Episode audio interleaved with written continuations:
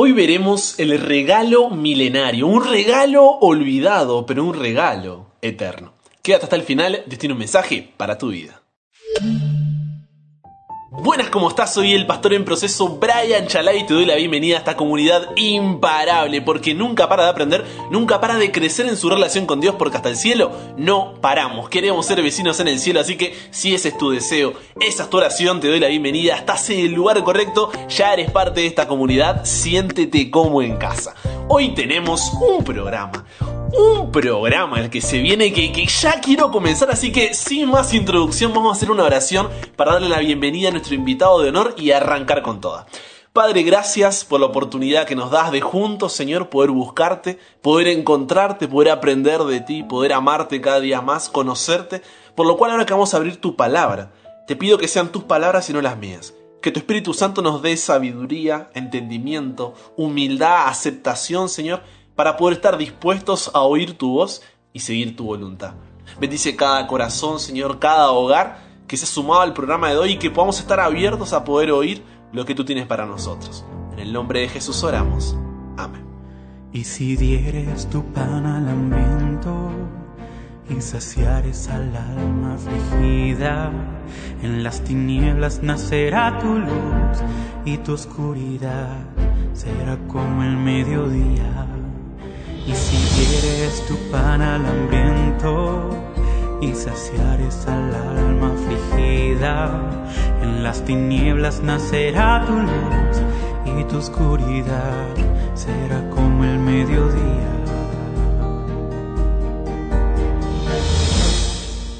Te pregunto, ¿últimamente te sientes, no sé, estresado, preocupado por no llegar con las entregas de la universidad o el nuevo comienzo de clases, cansadísimo de tanto trabajar, tantos problemas que no te dejan ni dormir y estás encima sin tiempo de calidad para pasar con Dios, contigo mismo o con tu familia?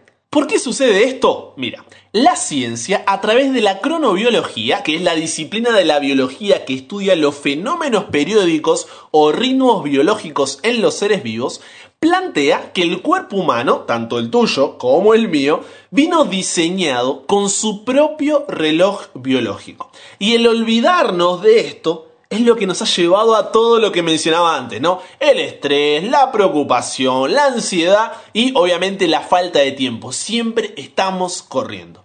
Este reloj biológico, descubierto por la cronobiología, cuenta con dos ciclos, el circadiano y el circaseptano. ¿Escuchaste hablar de ellos alguna vez? Tal vez, quizá, puede ser. Mira, el ciclo circadiano plantea que fuimos creados para funcionar en ciclos de 24 horas y que todos deberíamos separar entre 6 a 8 horas por día para dormir. Hasta ahí estamos todos de acuerdo, creo que la mayoría esto lo sabíamos, pero también está el ciclo circaseptano, que propone que a la vez, o sea, además del ciclo circadiano, también fuimos diseñados para funcionar en un ciclo de 7 días y que una vez a la semana debemos separar un día para descansar física, mental y espiritualmente. Esto es lo que dice la ciencia, ¿no? Ahora bien, ¿sabes qué es lo curioso? Que si bien hay intentos de relacionar el tiempo con el funcionamiento de nuestro cuerpo desde, desde la época de los griegos como Arquíloco o Hipócrates en el siglo 7 o 4 antes de Cristo, el primer experimento en cronobiología, esta ciencia que se dedica a eso dentro de la biología, fue realizado recién en el año 1729. Y si te pones a hacer un poco de cuentas conmigo, esto fue hace solo cuánto? Un poco menos de 300 años atrás. Solo eso, 300 años atrás. Pero aquí viene lo, espectacular. ¿eh? ¿Estás listo? ¿Estás lista? Aquí viene lo espectacular. Dios ya había dicho esto en la mismísima creación del mundo. Así es, lo que nosotros, la ciencia, ¿no? descubrió hace menos de 300 años atrás, Dios lo había dejado claro en la primera semana de la creación. Génesis capítulo 2, 1 al 3 dice, fueron pues acabados los cielos y la tierra, y todo el ejército de ellos, y acabó Dios en el día séptimo la obra que hizo, y reposó el séptimo día de toda la obra que hizo. Y bendijo Dios al día séptimo y lo santificó, porque en él, que hizo? reposó de toda la obra que había hecho en la creación. ¡Wow! Tremendo. O sea, Dios, luego de los seis días de la creación, ¿qué es lo que hace? El séptimo día dice, hey, fueron diseñados para, dentro de los siete, descansar uno. Así que el séptimo día van a descansar. Y la pregunta entonces es, ¿cuál es ese séptimo día? Puede ser cualquiera, yo elijo lunes, jueves, domingo, depende de mis horarios, de lo que me gusta, ¿cómo, elijo ese séptimo día? No, no, no. A nivel internacional, el estándar ISO 8601 del año 2004 estableció que la semana comienza el día lunes y termina el día domingo. Entonces, ¿cuál es el séptimo día? El día domingo. Pero, pero, pero, ¿qué dice la Biblia? Porque nos regimos de acuerdo al estándar ISO o a lo que dice la Biblia. ¿Qué dice la Biblia al respecto? Un pasaje donde eh, queda claro esto es en la mismísima crucifixión de Jesús. Si quieres puedes acompañarme a Lucas, capítulo 23, versículo 54, que nos dice que cuando Jesús murió era día de preparación el día viernes, sexto día de la semana.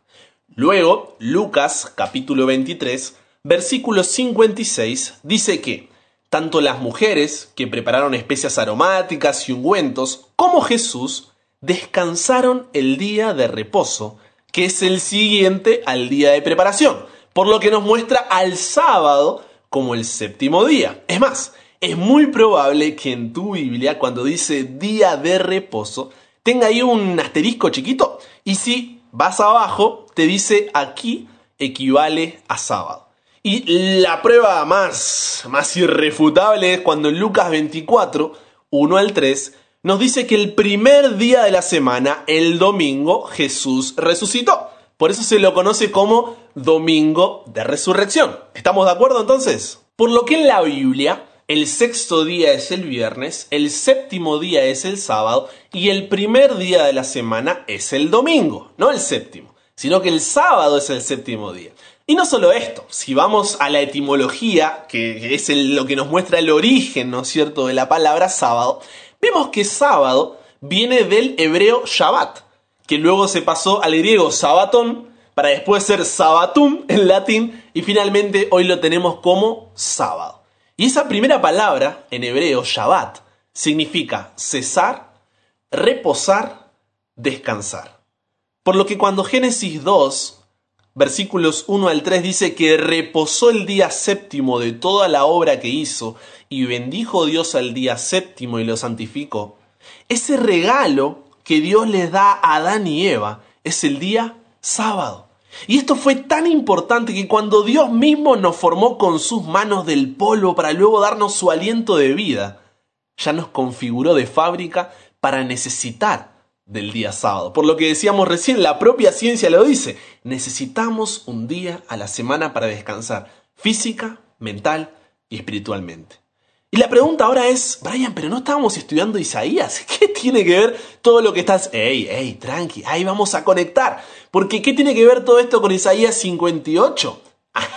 tiene que ver más de lo que te imaginas. Porque Levítico 23 nos dice que el pueblo de Israel no solo descansaba el séptimo día de cada semana, o sea, el sábado, como fue ordenado en la creación, sino que Dios, cuando hizo el pacto del Sinaí, les dio específicamente al pueblo siete sábados ceremoniales, que es diferente al sábado de la creación o al sábado de los diez mandamientos. Siete sábados ceremoniales durante el año que no necesariamente caían en sábado. Podía ser un martes, un jueves, un domingo, o sea, no, no era, no, no estaba limitado al día de la semana.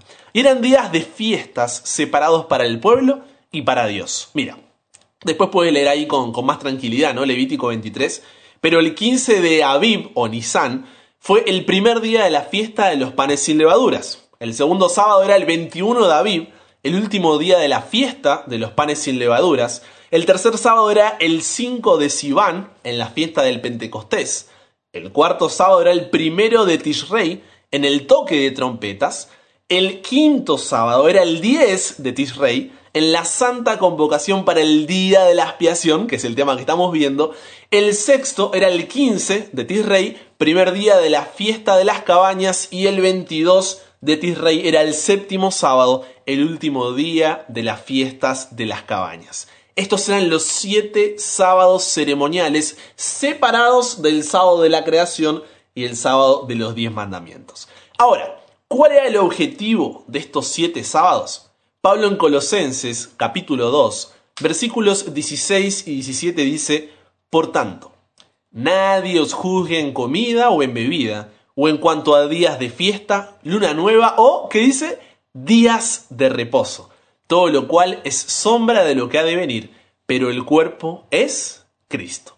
Fíjate que estos siete días de reposo ceremoniales, estos días de reposo, eran una sombra de qué? De lo que ha de venir. En otras palabras, apuntaban a Jesús y a la obra de Dios en su iglesia hasta que Él vuelva a buscarnos. Al igual que toda esta semana estuvimos viendo, ¿no es cierto?, cómo las diferentes partes del santuario y las festividades apuntaban a lo mismo. Por lo que era importante que el pueblo de Israel participara de estos días de reposo, pero que lo hiciera de manera correcta. ¿Por qué? Porque si no, no estaba entendiendo el mensaje que Dios les estaba dando a través de estos sábados ceremoniales. Es así como en Isaías capítulo 58, en donde Dios le dice al pueblo que no quiere religiosidad, quiere intimidad. No quiere conocimiento, quiere relación.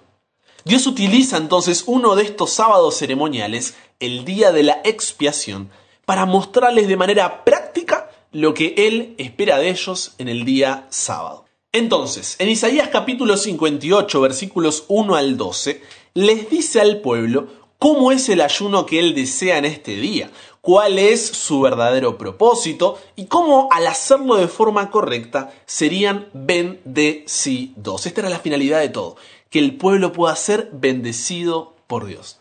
Por eso utiliza expresiones como entonces nacerá tu luz como el alba y tu salvación se dejará ver pronto e irá tu justicia delante de ti y la gloria de Jehová será tu retaguardia. O también usa frases como en las tinieblas nacerá tu luz y tu oscuridad será como el mediodía. Serás como huerto de riego y como manantial de aguas, cuyas aguas nunca faltan.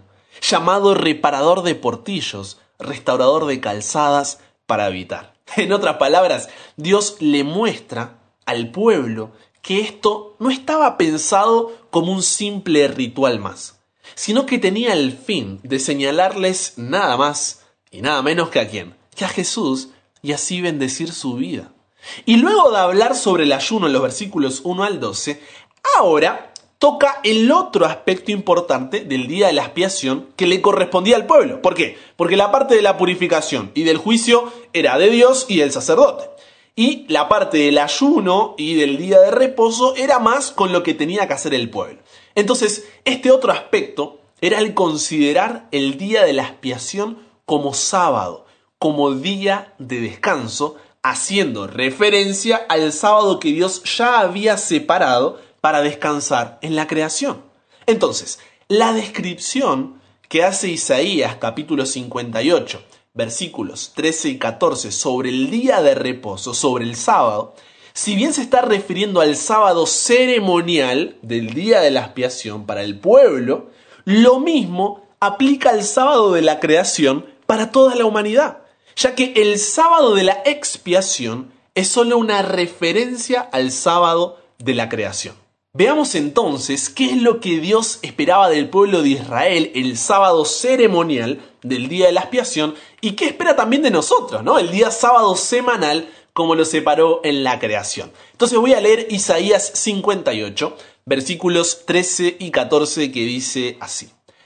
Si retrajeres del día de reposo tu pie, de hacer tu voluntad en mi día santo, y lo llamares delicia, santo, glorioso de Jehová, y lo venerares no andando en tus propios caminos, ni buscando tu voluntad, ni hablando tus propias palabras, entonces recién ahí te deleitarás en Jehová, y yo te haré subir sobre las alturas de la tierra, y te daré a comer la heredad de Jacob tu padre, porque la boca de Jehová lo ha hablado. Dios buscaba restaurar a su pueblo. Y si quería lograr eso, debía comenzar por el sábado. Porque si miras en la historia, como dice Jeremías 17, 24 al 27, el destino de Israel como nación fue determinado por su respuesta ante el día sábado. O sea, el sábado era como el termómetro que les iba mostrando si se estaban acercando o alejando de Dios. Porque el sábado no es solo cuestión de, no sé, un día de descanso, sino que el sábado tiene tres razones de ser. Primero, el sábado es un día especial que Dios separó luego de la creación para que podamos disfrutar tiempo con su creación y con Él. Un regalo para toda la humanidad que fue dado dos mil años antes de que siquiera existiera un judío. O sea, dos mil años antes de la primera descendencia de Jacob ya existía el día sábado porque era para toda la humanidad. Por eso lo instituyó no en el Sinaí, sino en la creación. En segundo lugar, el sábado es un recordatorio de Dios como creador. A ver, Dios sabía, Dios sabía que dentro de tantos quehaceres del día, nos íbamos a olvidar de descansar.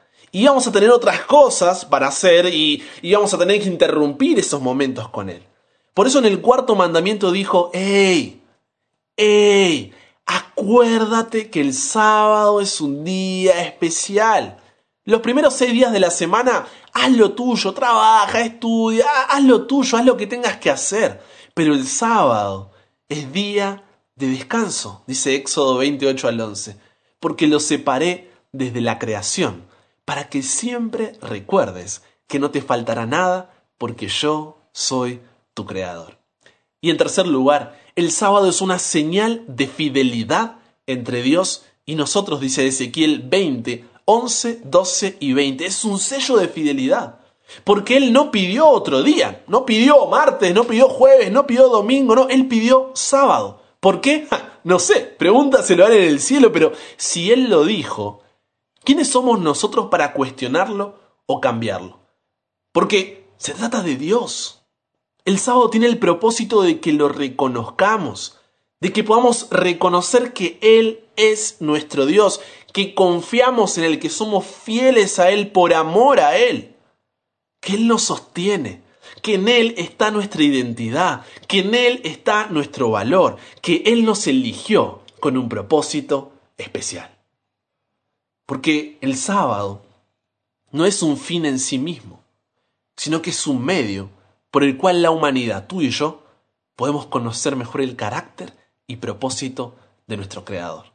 Ahora, con esto en claro, volvamos al versículo de Isaías 58, 13 y 14 para poder leerlo por partes, analizarlo y entenderlo mejor en profundidad.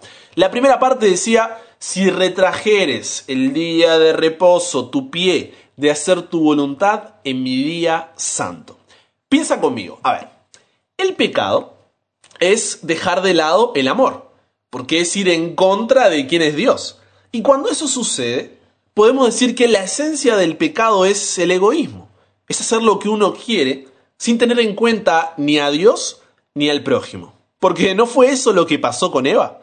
A pesar de que Dios le dijo que iban a morir, el egoísmo hizo que solo pensara en ella y dejó de lado a Dios y a Adán. Y luego Adán hizo lo mismo. Entonces, cuando Dios nos dice, si retrajeres del día de reposo tu pie de hacer tu voluntad, lo que está haciendo es dándonos una oportunidad para colocar los intereses de Dios y del prójimo antes que los propios y cultivar así el amor. El versículo sigue diciendo, y lo llamares delicia, santo, glorioso de Jehová. Porque si Dios para ti es solo religiosidad, si Dios para ti es solamente conocimiento, el sábado será una formalidad será una carga, lo harás por obligación, será el día en el que no puedes hacer nada. Pero cuando tienes una intimidad con Jesús, cuando tienes una relación con Él, no puedes esperar a que llegue ese día. Todas las semanas pensando en ese día, en ese evento, en ese encuentro, en esa cita, en esa fiesta divina. Porque si bien la presencia de Dios está con nosotros todos los días, el sábado no tenemos nada que interrumpa nuestro tiempo con Él, porque lo separamos para Él y reflejamos su gloria al amarlo a Él y al prójimo. El versículo continúa diciendo, y lo venerares no andando en tus propios caminos, ni buscando tu voluntad, ni hablando tus propias palabras. Y aquí está la palabra, pero clave, subraya ahí en tu Biblia, venerar. ¿Qué significa? Significa adorar, son algunos de sus sinónimos, reverenciar, respetar, pero sobre todo honrar. Entonces, lo que está diciendo es, el sábado, la pregunta que tienes que hacerte es, ¿esto que estoy haciendo es para la honra de Dios? Y tú dirás, Brian, pero ¿y cómo sé qué es para la honra de Dios y qué no es para la honra de Dios? Mira, aquí no se trata de hacer un listado de qué cosas sí y qué cosas no puedes hacer en sábado porque el pastor Brian me dijo. No, eso sería una formalidad, religiosidad basado en un simple conocimiento. Lo que tenemos que tener en claro aquí es el principio de la honra a Dios. Y a partir de ese principio, tener un pensamiento crítico y reflexivo propio para pensar si lo que estoy haciendo, el lugar donde estoy yendo, la conversación que estoy teniendo, la actitud que estoy reflejando, es o no es para la honra de Dios. Entonces, una vez entendido esto, volvemos a la pregunta, ¿no? ¿Y cómo sé lo que es honrar a Dios? Préstame tus oídos para poder entender el principio de la honra. Cualquier, cualquier actividad que tenga el propósito de darte un conocimiento más profundo del carácter de Dios, de sus obras, de sus caminos o de su voluntad, o que sirva de conducto, de canal por medio del cual el amor de Dios pueda llegar al corazón y a la vida del prójimo, eso es una honra para Dios. Voy de nuevo porque esto es clave. ¿Cómo sé qué es lo que debo o no debo hacer en sábado? todo depende de si honra o no honra a Dios. ¿Y cuándo sé qué es lo que honra a Dios? Es cualquier actividad que tenga el propósito de darte un conocimiento más profundo del carácter de Dios, de sus obras, de sus caminos o de su voluntad, o que sirva de conducto, de canal por medio del cual el amor de Dios pueda llegar al corazón y a la vida de nuestro prójimo. Ahí es una honra a Dios. Por eso el día sábado, que según Levítico 23:32, puedes leerlo después y lo que vimos en el relato de la crucifixión y resurrección de Jesús lo apoya, comienza el sábado con la puesta de sol del día viernes y termina la puesta de sol del día sábado. O sea, no se cuenta como hacemos hoy los días de medianoche a medianoche, sino de puesta de sol a puesta de sol, cuando el sol desaparece y se va haciendo de noche hasta lo mismo el siguiente día, es durante esas 24 horas donde Dios te dice, hey, para, cesa, descansa, reposa. Ahora no se trata de ti, se trata del amor a mí y al prójimo. Entonces ese día pausas tu trabajo y descansas. Dejas de lado la locura de la universidad, te reúnes en la iglesia para adorar a Dios en familia, estudias la palabra de Dios sin interrupciones, vas a la naturaleza para poder ver cómo los cielos cuentan la gloria de Dios y el firmamento anuncia la obra de sus manos. Tienes momentos de alabanza y oración, ayudas a los que necesitan, das de comer a los hambrientos, de beber a los sedientos, visitas a los enfermos y de esa manera traes descanso a los que están cansados. De la misma forma, que lo hizo Jesús cuando vino a esta tierra. ¿Por qué? Porque es un día de fiesta. ¿Y sabes qué es lo más lindo? La promesa con la que termina el pasaje, al igual que la promesa que les hizo luego de explicar el ayuno, en Isaías capítulo 58, 14, termina diciendo así. Entonces, luego de todo lo que dijimos, te deleitarás en Jehová, y yo te haré subir sobre las alturas de la tierra, y te daré a comer la heredad de Jacob tu padre, porque la boca de Jehová lo ha hablado. Porque cuando no andas en tus propios caminos, ni buscando tu voluntad, ni hablando tus propias palabras, dejando el egoísmo de lado para amar a Dios y al prójimo, ¿sabes quién es el más beneficiado de todo esto? Tú, tú eres el más beneficiado. Por eso Jesús en Marcos 2.27 dice, el sábado fue hecho por causa de la humanidad y no la humanidad por causa del sábado. ¿Por qué? Porque Dios pensó en ti desde antes de formarte. Dime si eso no es amor. Entonces la pregunta es, ¿qué harás con un regalo tan grande? Imagina lo que sería la humanidad hoy si disfrutáramos del regalo del sábado siendo fieles a Dios? Sería diferente, ¿cierto? En un mundo donde el orgullo y el egoísmo reinan, donde el yo ocupa el primer lugar, el prójimo no es nuestra responsabilidad y la Tierra grita con el calentamiento global y su impacto en las especies, dejaríamos de lado todo egoísmo y orgullo, disfrutando de este día especial para pasar tiempo con Dios, cuidar del prójimo y la creación. En un mundo donde el estrés, la ansiedad, la soledad, la depresión, como consecuencia de un ritmo salvaje, está haciendo estragos en nuestra salud física, mental, debido a la incertidumbre en la que vivimos, dejaríamos todo eso en las manos de Dios y confiaríamos en aquel que conoce el pasado, el presente y el futuro, en aquel que nos sustenta y da el pan de cada día para que nunca nos falle. En un mundo donde las preguntas de quiénes somos y hacia dónde vamos no encuentran respuestas, donde las frases de la vida se trata de disfrutar el viaje, la vida es una sola, sácale el máximo provecho, disfruta tu vida, son las que definen nuestro propósito, la identidad es una construcción social y el valor lo define lo que tenemos, hacemos o lo que los demás dicen, haciendo que el promedio de autoestima esté por el piso. Cada sábado podríamos recordar que nuestro propósito es vivir para la gloria de Dios, en una relación de amor con Él que se refleje hacia los demás. Y cada sábado podríamos recordar que nuestra identidad la define nuestro Creador y nuestro valor está en que somos hijos de Dios. La pregunta es, ¿seremos como el pueblo de Israel que durante muchos siglos olvidó el día sábado y durante muchos otros solo lo vivió en un mero formalismo religioso? ¿O aceptaremos en nuestro corazón el día que Dios, desde la fundación del mundo, separó y para el cual fuimos diseñados con sus propias manos para honrar su nombre?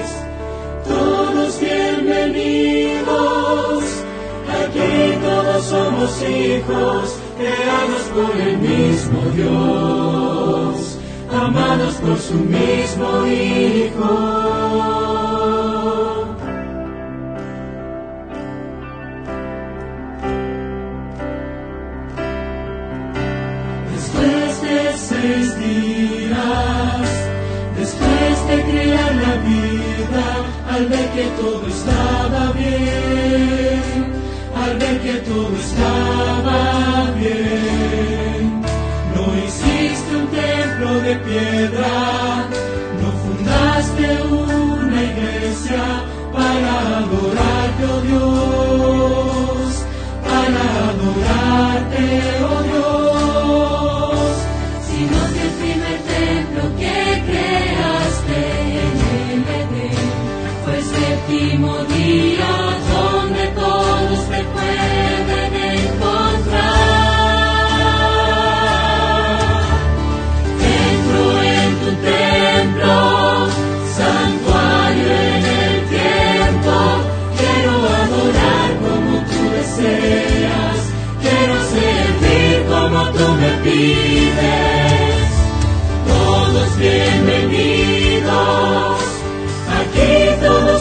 creados por el mismo Dios, amados por su mismo Hijo.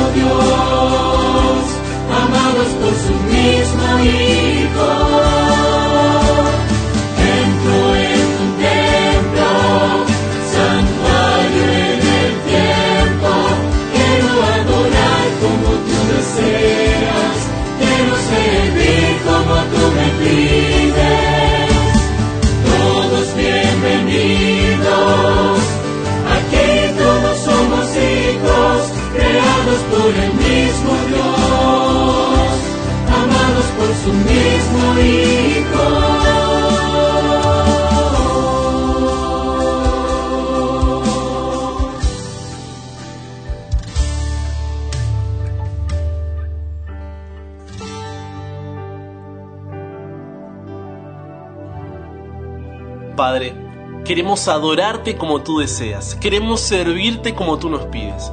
Por eso Dios hoy te damos gracias por haber pensado en nosotros desde el día en que nos formaste y regalarnos la bendición del sábado. Hoy queremos aceptarlo en nuestro corazón, separarlo como un día especial, recordar que tú eres nuestro sustentador y demostrarte así nuestra fidelidad, Dios. Este programa ha sido escuchado por personas que nunca habían escuchado hablar del sábado, personas que habían escuchado hablar pero no lo tenían muy claro, personas que ya conocían del sábado pero era en su vida solamente una formalidad religiosa y personas que disfrutan de este real y son bendecidas con tu presencia. Y sé Dios que tú quieres que todos podamos ser parte de este último grupo, pero Satanás hará lo imposible, lo imposible, así como lo hizo con el pueblo, para que no podamos adorarte como tú deseas y servirte como tú nos pides. Querrá que nos aferremos a tradiciones, aún así me lo enseñaron. Querrá que nos aferremos a la mayoría, aún todos lo hacen así. Nos presentará obstáculos como el trabajo, la universidad, y todo esto tiene como base el querer debilitar nuestra fe. Pero Padre, si mi amigo y amiga que está participando de esta oración llegó hasta aquí, es porque tú le has estado llamando a su corazón y quieres serte fiel. Por lo que dale la fuerza a Dios para entregarse a ti, confiar en que tú eres su sustentador, porque como dijo el salmista, no he visto justo desamparado, ni su descendencia que mendigue pan. Padre, hoy como familia queremos también interceder por Mary Rivas, la abuela de Mayra. Sabes que está complicada de salud, Dios, que tu mano esté con ella, sé su fortaleza, sé su refugio, Padre. Pero que siempre se haga tu voluntad y sostengas a Mayra, una mujer de fe, y toda su familia en estos tiempos duros para depender de ti. También pedirte por la familia de Ana Iris García y su padrastro Denny, que tu presencia reine en ese hogar, Padre. Y agradecerte por testimonios como el de Nacho, que nos cuenta que desde que le compartieron el programa, después de mucho tiempo, ahora puede realmente decir que está conociendo a Jesús y que todo comienza a tener sentido. Gloria a ti, Padre, nos llena, nos llena de alegría, de gozo de leer este tipo de mensajes y gracias por las personas que utilizas para que el programa le sea compartido a personas como Nacho. Corazones que confían, que plantan su semilla, que la riegan, pero que saben que tú das el crecimiento. Por eso Dios nos entregamos hoy a ti. Cámbianos, renuévanos, transfórmanos, somos tuyos. En el nombre de Jesús oramos.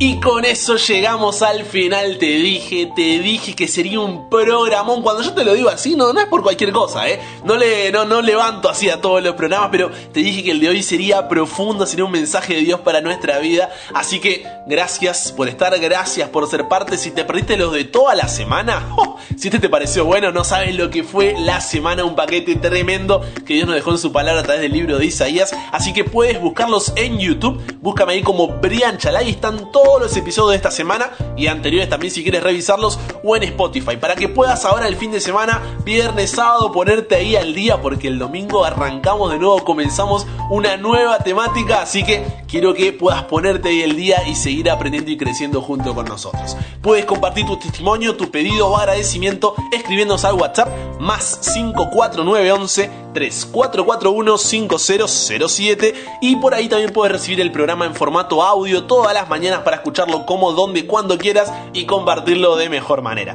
Con eso dicho, te mando un abrazo pero enorme, esos que duran todo el fin de semana hasta el domingo que nos volvamos a encontrar. Y si Dios quiere, solamente si Dios quiere nos encontramos la próxima semana y recuerda, nunca pares de aprender, nunca pares de crecer, ¿por qué? Porque hasta el cielo no paramos.